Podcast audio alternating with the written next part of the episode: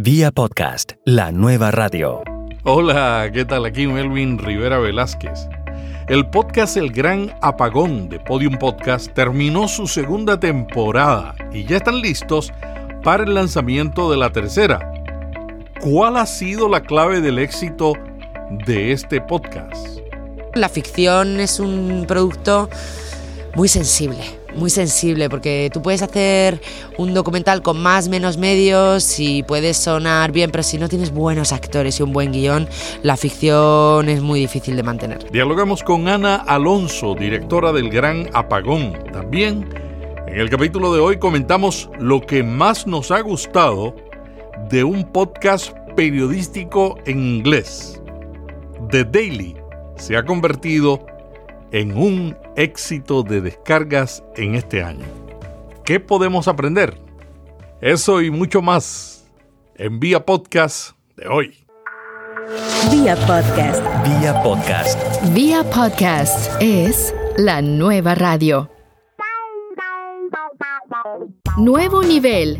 Tips para hacer crecer tu podcast. ¿Qué podemos aprender de un podcast que en ocho meses logró 100 millones de descargas. No es el podcast de una emisora de radio ni de un canal de televisión que saben cómo producir audio. Es el podcast de un periódico. Pero usted me dirá, Melvin, pero los periódicos no están en decadencia. No el New York Times.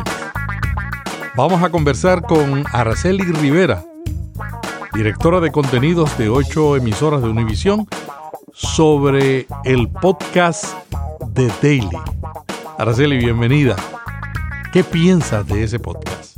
Mira, eh, el Daily, una de las cosas que me llama la atención es que no, no operan bajo una categoría de contenido específica. Es decir, ellos te pueden hablar hoy de finanzas, como pueden hablar de política mañana, pero lo que les ha servido como ancla para el programa es el estilo casual de su presentación. Los periodistas que son entrevistados son exhortados a hablar como la gente normal, sin usar palabras rebuscadas. Y si se les hace una pregunta a la cual no tienen la respuesta, la producción les anima a ellos a responder honestamente, con un simple no sé o estoy en el proceso de averiguarlo. Y en el mundo de fake news yo creo que eso es refrescante. Araceli, a mí también me gusta ese aspecto del podcast El Daily.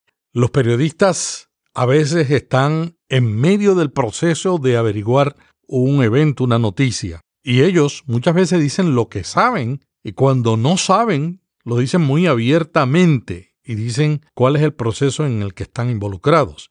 Ese aspecto de la transparencia yo creo que es parte del éxito del New York Times, porque hay muchos estudios que revelan que la generación del milenio, que es una de las audiencias más importantes de los podcasts, prefiere la transparencia. Interesantemente, los mileniales no escuchan noticieros de televisión ni leen prensa local, pero sí leen prensa internacional y prensa de profundidad. Y el New York Times se caracteriza porque no solamente en ese programa están siendo transparentes, sino que en el medio impreso están haciendo un estudio profundo de cada tema. O sea, no simplemente se limitan a informar, sino a profundizar e investigar. Es realmente una lección de que la transparencia es importante a la hora de producir un podcast sobre algún tipo de información. Y es una manera también de diferenciarse.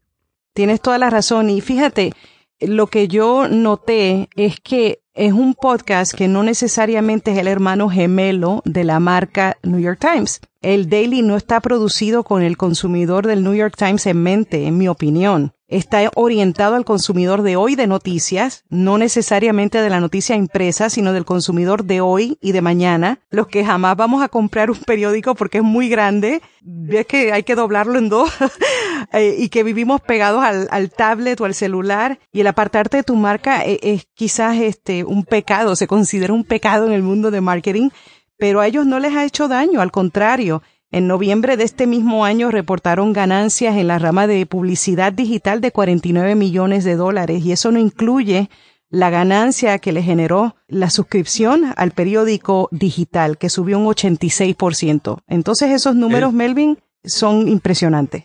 Otra cosa que me llama la atención es que ellos comienzan una historia al principio y a través de la semana siguen dándonos diferentes aspectos de esa historia. O sea que es un periodismo y un podcasting incremental. Es como si usted hiciera un podcast donde comiencen a y para el viernes, si ya ha terminado, pues terminó la historia. Pero a veces no termina el viernes, continúa el lunes de la siguiente semana. ¿Qué otra cosa te llamó la atención del podcast de Daily?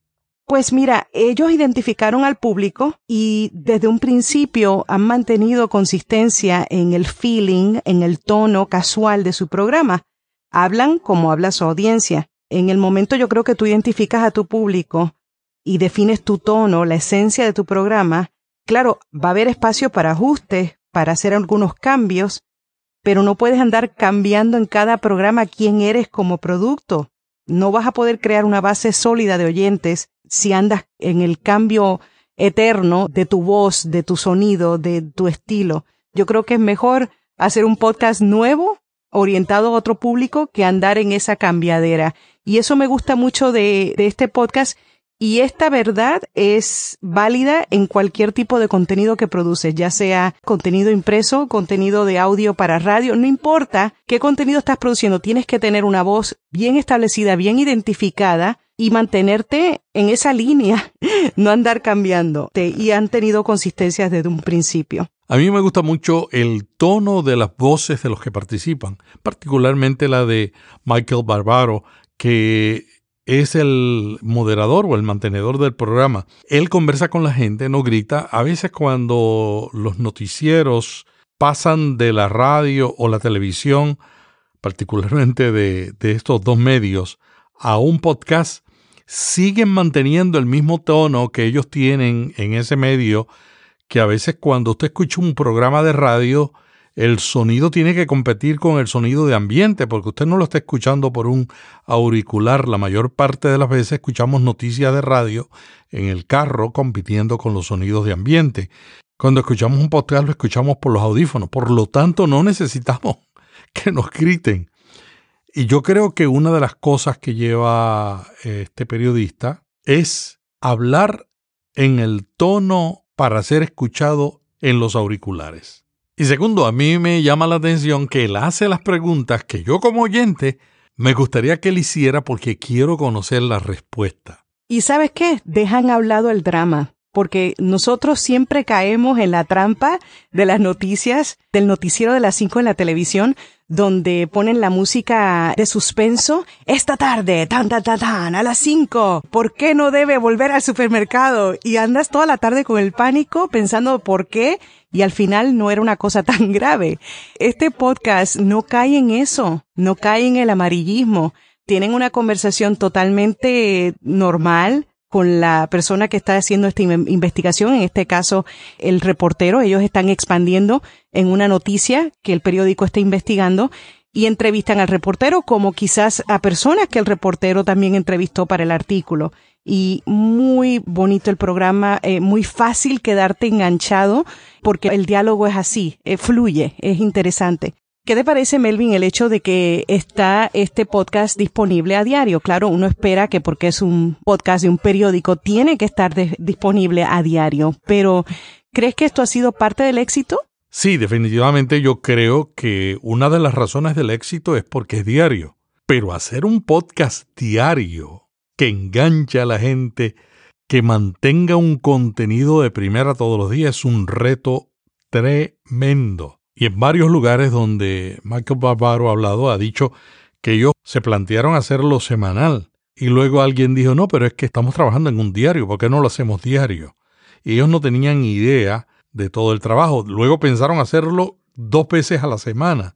Un salto loco, dicen ellos, pero ellos creen que fue extraordinario, aunque les cambió por completo la manera en que trabajaban. El daily lo comienzan a planear a las nueve y media de la mañana cuando el New York Times está planeando sus reuniones sobre lo que van a ocurrir durante el día con todo el equipo de periodistas. En esa primera reunión ellos hacen una tormenta de ideas y empiezan a definir cómo van a colaborar los diferentes periodistas que están trabajando las diferentes historias. Allí definen uno o dos temas y definen también cuál es el reportero del New York Times que van a entrevistar. Pero dice Michael que muchas veces tienen reporteros en otras partes del mundo y estos están con un iPhone grabando y sincronizando automáticamente su mensaje con el estudio donde graban para que puedan tener una información actualizada. Y hay gente que graba sus participaciones debajo de la sábana, como yo lo he hecho cuando estoy trabajando en un hotel y en todo tipo de lugares y en todo tipo de países. Ellos producen 20 minutos diarios de audio de muy alta calidad. Ya te puedes imaginar las docenas de personas que trabajan para lograr esto. Y obvio por eso se llama el daily, pero la razón por la cual pregunto es porque muchas personas al comenzar su podcast deciden hacerlo a diario o se comprometen buscando un tema que tiene que ver con cubrir noticias. Entonces eso te obliga hasta un cierto punto a tener siempre contenido fresco, contenido que es este relevante, pero no tienen ni el tiempo ni los recursos para proveer ese contenido a diario. Entonces lo vimos en el mundo de los bloggers, donde tú buscas cualquier tema, haces un Google search y te salen artículos que se escribieron hace seis años de temas que no, que la persona, el dueño del blog, no ha vuelto a tocar, ¿no? Y, y, temas que no se han cubierto en los últimos cinco años desde que la persona abrió el blog. Eso pasa en el mundo de los blogs como pasa también mucho en los podcasts. Entonces yo creo que una lección que nos podemos llevar de este proyecto, de este podcast que hizo el New York Times es, si no tenemos los recursos, no podemos entrar en ese compromiso. Por eso es mejor considerar hacer un podcast por series que hacerlo diario o semanal con un contenido mediocre. Por eso yo tiemblo, tiemblo ante la idea de hacer Notipod como un noticiero diario, porque requiere mucho trabajo. Me encanta que tocas ese tema. ¿Qué has aprendido? Yo sé que tú has estado buscando mucha información acerca de, los podcasts por serie y antes de irnos, quiero cubrir ese tema un poquito contigo porque también he visto que muchas marcas están empezando a producir, y esto lo cubrimos en un, en un show pasado, pero vamos a expandir un poquito más. Muchas marcas están empezando a producir podcasts en series y quizás es por esto mismo. ¿Qué tú crees? En español tenemos muchos podcasts por series, por ejemplo, Radio Ambulante, Las Raras Podcasts y también El Valle de los Tercos y muchos más.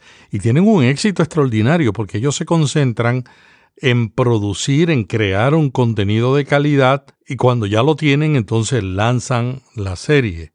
Yo creo que es muy importante medir bien cuánto tiempo nos toma producir un contenido de calidad.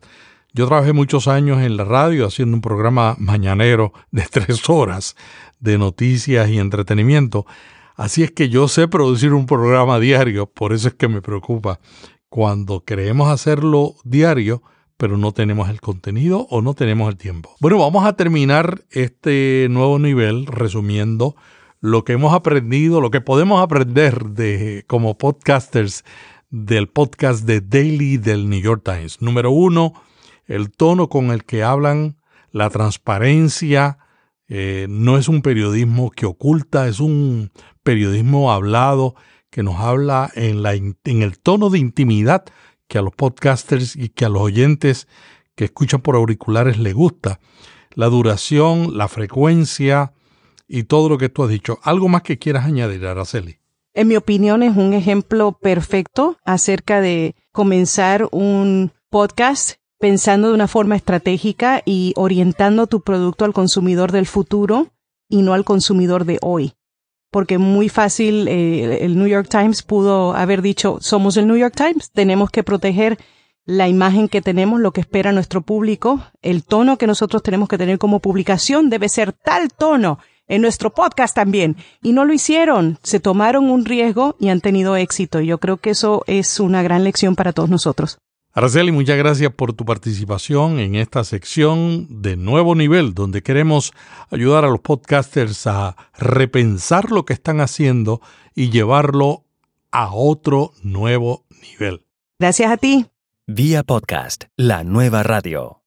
Bueno, ha sido, ¿sabes cuando un director tiene miedo de que una ópera prima ha ido bien y entonces se pone el listón muy alto de no decepcionar y creo que tanto el guionista, el técnico como yo teníamos eso en la cabeza, ¿no? Ha ido muy bien la primera temporada, pero ahora nos van a escuchar con lupa, si se puede aplicar esa expresión. Habla Ana Alonso, productora del Gran Apagón, que mantuvo la audiencia en su segunda temporada. Algunos de los comentarios en Twitter fueron, soy muy fan del podcast El Gran Apagón. La segunda temporada es aún mejor que la primera. Otra persona escribió, alucinada con la ficción sonora El Gran Apagón de Podium Podcast. Es adictiva. Otro seguidor dijo, enganchado desde el primer capítulo al Gran Apagón. Si lo escucháis, no podréis parar. Y otra seguidora dijo, a ver cuándo vuelve el gran apagón, que lo necesito como agua en el desierto. Efectivamente, eso ha pasado. Claro, hay mucho decepcionado, pero también hay otra gente que se ha, sumado. Eh, obviamente, además, no queríamos hacer solo una continuación de la primera, sino también abrir nuevas tramas, eh, empezar nuevas historias y que. Porque el Gran Apagón tiene eso también, no es una historia muy coral, que se despliega, es como una muñeca rusa. Vas abriéndola y van saliendo muchas muñecas rusas, muchas tramas distintas. Y bueno, es verdad que, claro, después de escuchar la primera, pues mucha gente tiene sus personajes favoritos, sus tramas que le gustan, y de repente, pues no acepta bien los cambios pero otra gente se ha sumado a la segunda temporada y a los cambios de la segunda temporada y a las nuevas tramas amable y fervorosamente. ¿Cuál ha sido el récord de descargas que tienen hasta ahora? Tendría que revisar los datos, pero tenemos más de dos millones de descargas en total de las dos temporadas. Pero bueno, son unas cifras muy importantes para el podcast en español y sobre todo para la ficción en particular. Sí, sí. Yo creo que no existe otro podcast con ese número de descargas. Bueno, ustedes tienen dos o tres en ah, Podium que tienen buenos números, ¿no? Sí, por ejemplo, Bienvenido a la Vida Peligrosa tiene más descargas. Mm. es porque es solo una temporada. Yo estoy haciendo una acumulación entre las dos temporadas del Gran Apagón. Quizá los, los datos están un poco más arriba, pero ahora mismo no tengo todavía actualizados los, los datos. Seguramente de esto te podía hablar eh, María Jesús Espinosa de Podium Podcast, pero eh, sí que, bueno, ha habido otros podcasts en Podium de ficción, sobre todo Bienvenido a la Vida Peligrosa, que bueno, además tiene un reparto y unos, unos autores, un director, en fin, todo es Arriaga, Arturo Pérez Reverte, imagínate. Yo creo que esa internacionalidad también de grupo de actores tiene que ver mucho con la aceptación, además que ustedes rompieron el hielo. Sí, y no solo además con la internacionalidad. Yo tengo en el Gran Apagón y además busco, es profeso, actores mexicanos, colombianos, argentinos. Han pasado muchas nacionalidades por ese podcast. También gente que habla en, inglés, en, en, alemán. En la última temporada ya hemos hecho un esfuerzo y hay muchísimos, muchísimos idiomas. Y no solo eso, sino que dentro de España también hemos querido reflejar los distintos acentos que normalmente mucha gente se queja siempre de que todo pasa por Madrid y tenemos todos un acento neutro en el Gran Apagón hay gallegos, andaluces, eh, para reflejar también todas esas, esa riqueza ¿no? de sonidos, eh, de distintas formas de hablar, entonaciones, acentos, sí.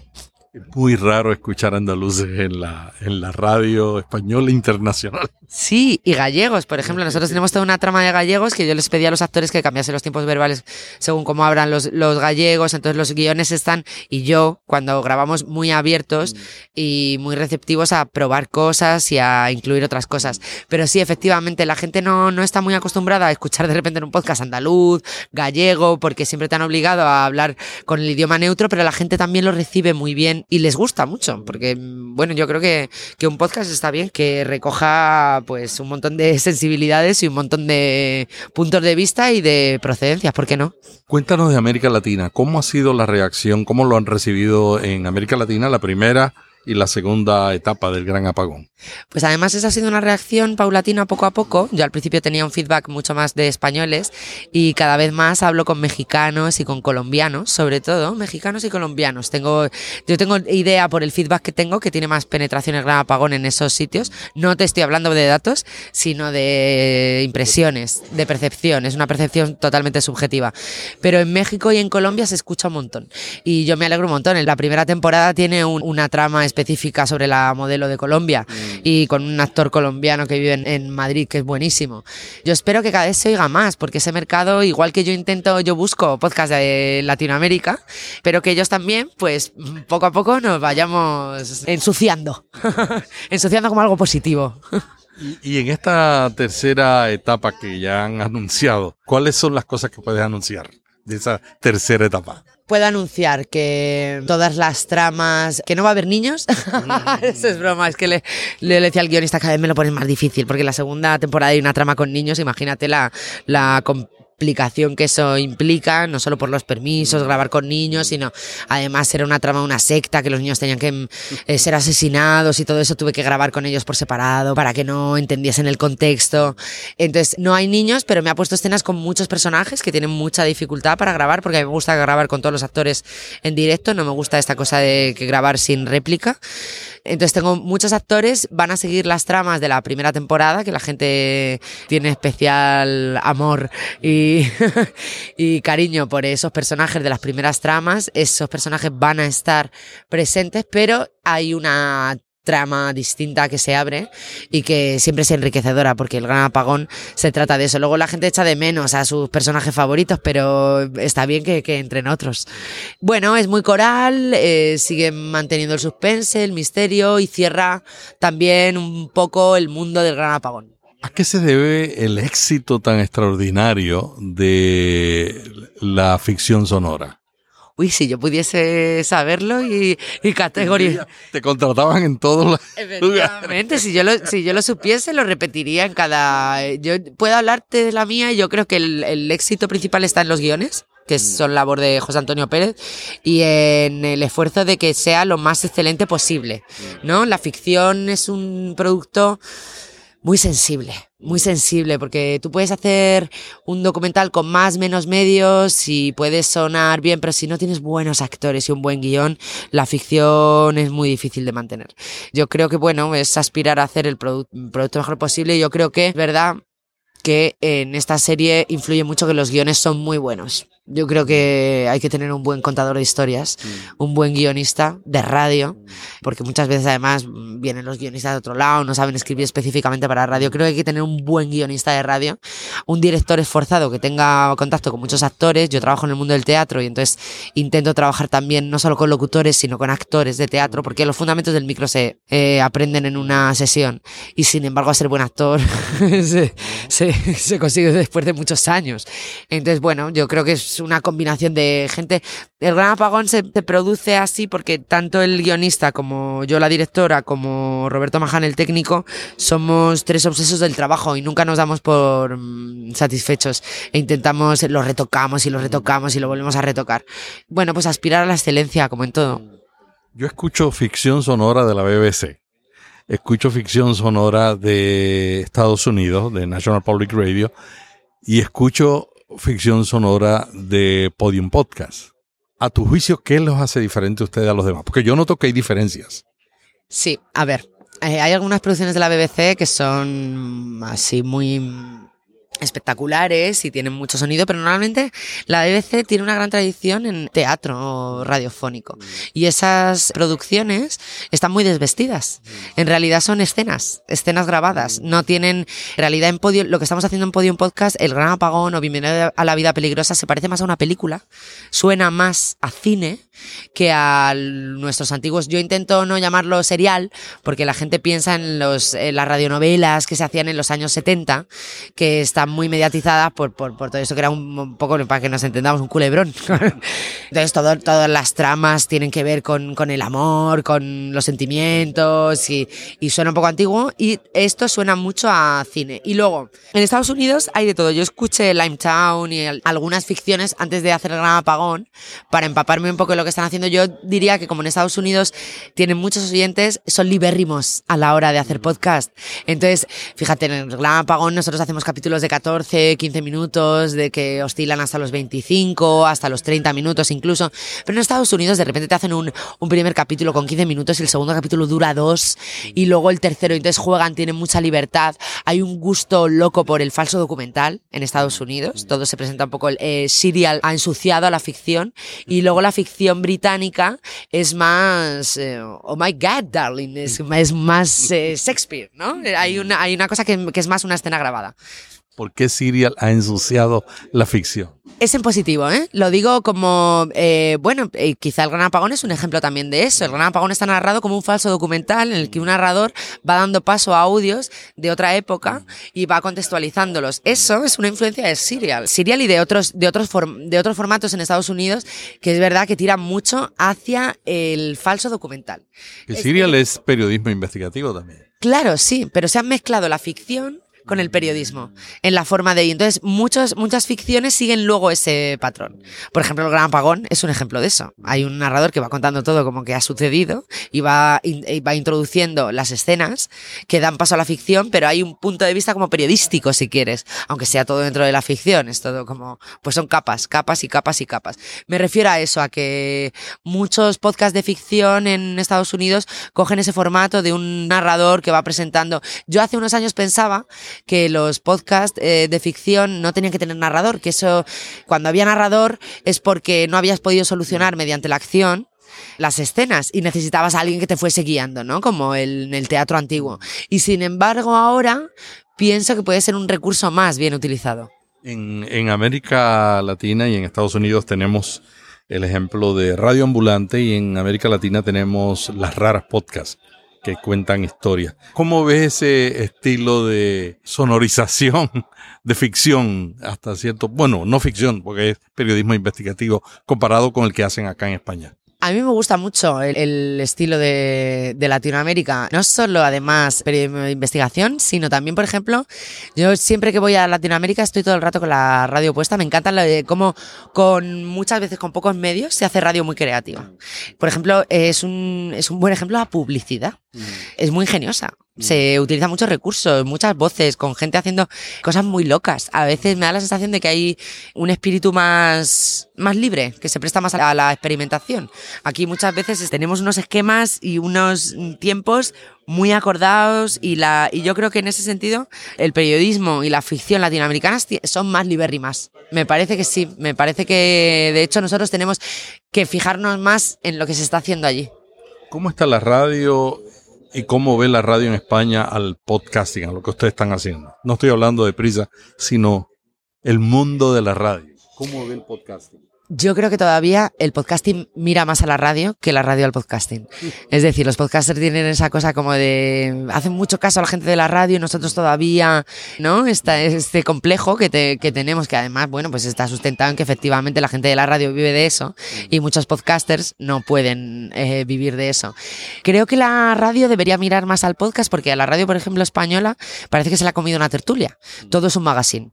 Y en el podcasting hay una especialización que la radio generalista no existe. Todo es un magazine en el que hay una sección sobre series, una sección sobre cine, una sección sobre tecnología, una sección sobre deportes. A mí me gustaría que hubiese un magazine con sus tertulianos y tal, pero que luego se hiciese un programa de una hora documental, otro programa de una hora sobre series, otro programa de una hora sobre música, y que en vez de que todo fuese un gran magazine con pequeños contenedores destinados a las distintas especialidades, cada especialidad se tratase de una forma bueno, si quieres más ambiciosa en la radio, porque eso da lugar a la mm, profundización, en la especialización de la que siempre ha hecho gala el, podcast. ¿Algo más que quieras añadir sobre el próximo gran apagón? Chin, chin, chin, chin, chin, chin.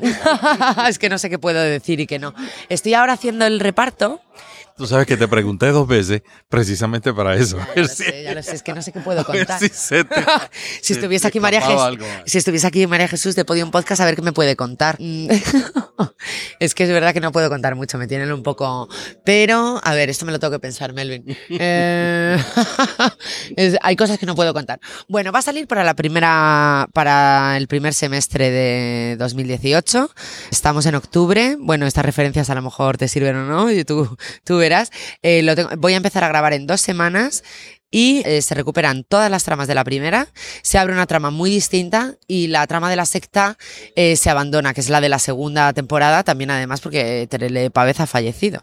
Están todos los actores que estaban, menos estos de la segunda trama que te digo, y luego hay otra trama eh, más ambiciosa y hay una especial, sí que te puedo contar, un especial protagonismo de las mujeres.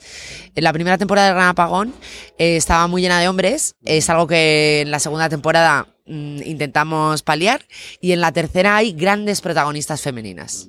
Sí, muy interesantes. Una cosa eh, que sí puedo contar es que por, por fin en el Gran Apagón va a haber humor, un poco. No, obviamente no es una serie en la que quepa mucho eh, la comedia, pero sí que eh, queríamos investigar con nuevos géneros que no habíamos tocado. Que una cosa es hacer ciencia ficción y otra cosa es hacer siempre lo mismo. Muchas gracias. Quisiera terminar la entrevista hablando un poco sobre tu conferencia, sobre locución que estás dando acá. ¿Cuáles son tus tres recomendaciones básicas que has tenido aquí en la JPod sobre locución. Bueno, eh, les digo muchas cosas. No al videoclip, no al horror vacui, o sea, que todo, una ficción no es un videoclip, no, no tiene que ir todo grabadísimo, eh, o sea, grabadísimo me refiero, eh, todo montadísimo, con músicas, efectos, si tienes unos pasos que no suenen bien, no los metas, no hace falta que se oigan los pasos del, del personaje según está andando, muchas veces tendemos a forzarlo todo. Otra máxima es, para que haya montañas tiene que haber valles, eso significa que el actor no tiene por qué estar dándolo todo todo el rato, porque uno dice, tengo que hacer un actor que muere, pues desde el principio estoy, ¡ah! es más interesante si nos permitimos a lo mejor empezar tranquilos para terminar, eh, para sorprender. Y luego tiene que haber colores, cuando tiene que haber distintos colores y distintas energías. Entonces podemos recurrir, bueno, a distintos recursos. Por ejemplo, yo les hablo mucho de que el, el cuerpo importa. Normalmente cuando grabamos ficción estamos ahí con cuidado de no pisar al otro actor, de no interrumpir, de que la hoja no suene. No, no, hay que grabar con un micro de pie para que la gente se pueda mover y si tienes que hacer una persecución el actor tiene que moverse y jadear y les he contado cómo, cómo una actriz que tenía que estar como drogada hizo lo de Marlon Brando en El Padrino de meterse bolas de papel en la boca porque nos podemos ayudar de un montón de recursos físicos porque tenemos que aprovechar que no se nos ve.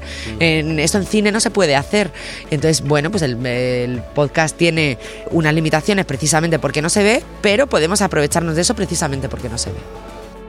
Muchas gracias a Ana Alonso, directora del podcast El Gran Apagón de Podium Podcast. Crea un podcast con contenidos valiosos, construye una comunidad y gana su confianza. Logra tus objetivos. Te invitamos a visitar viapodcast.fm donde diariamente estamos compartiendo en un boletín que se llama Notipod Hoy lo último, lo último que acontece en el podcasting en español y en inglés. Te invitamos a suscribirte al boletín para recibirlo directamente en tu correo electrónico. También te invitamos para hacerte miembro de la comunidad Solo Podcasting en Facebook. Es un grupo privado compuesto por más de 675 personas Diariamente muchos de ellos comparten, dialogan y contestan preguntas de los podcasters. Solo podcasting en Facebook. Hasta la semana que viene, te dice Melvin Rivera Velázquez. Y mantente pendiente porque tenemos nuevas sorpresas de contenidos para las próximas semanas. Vía podcast. Vía podcast. Vía podcast es la nueva radio.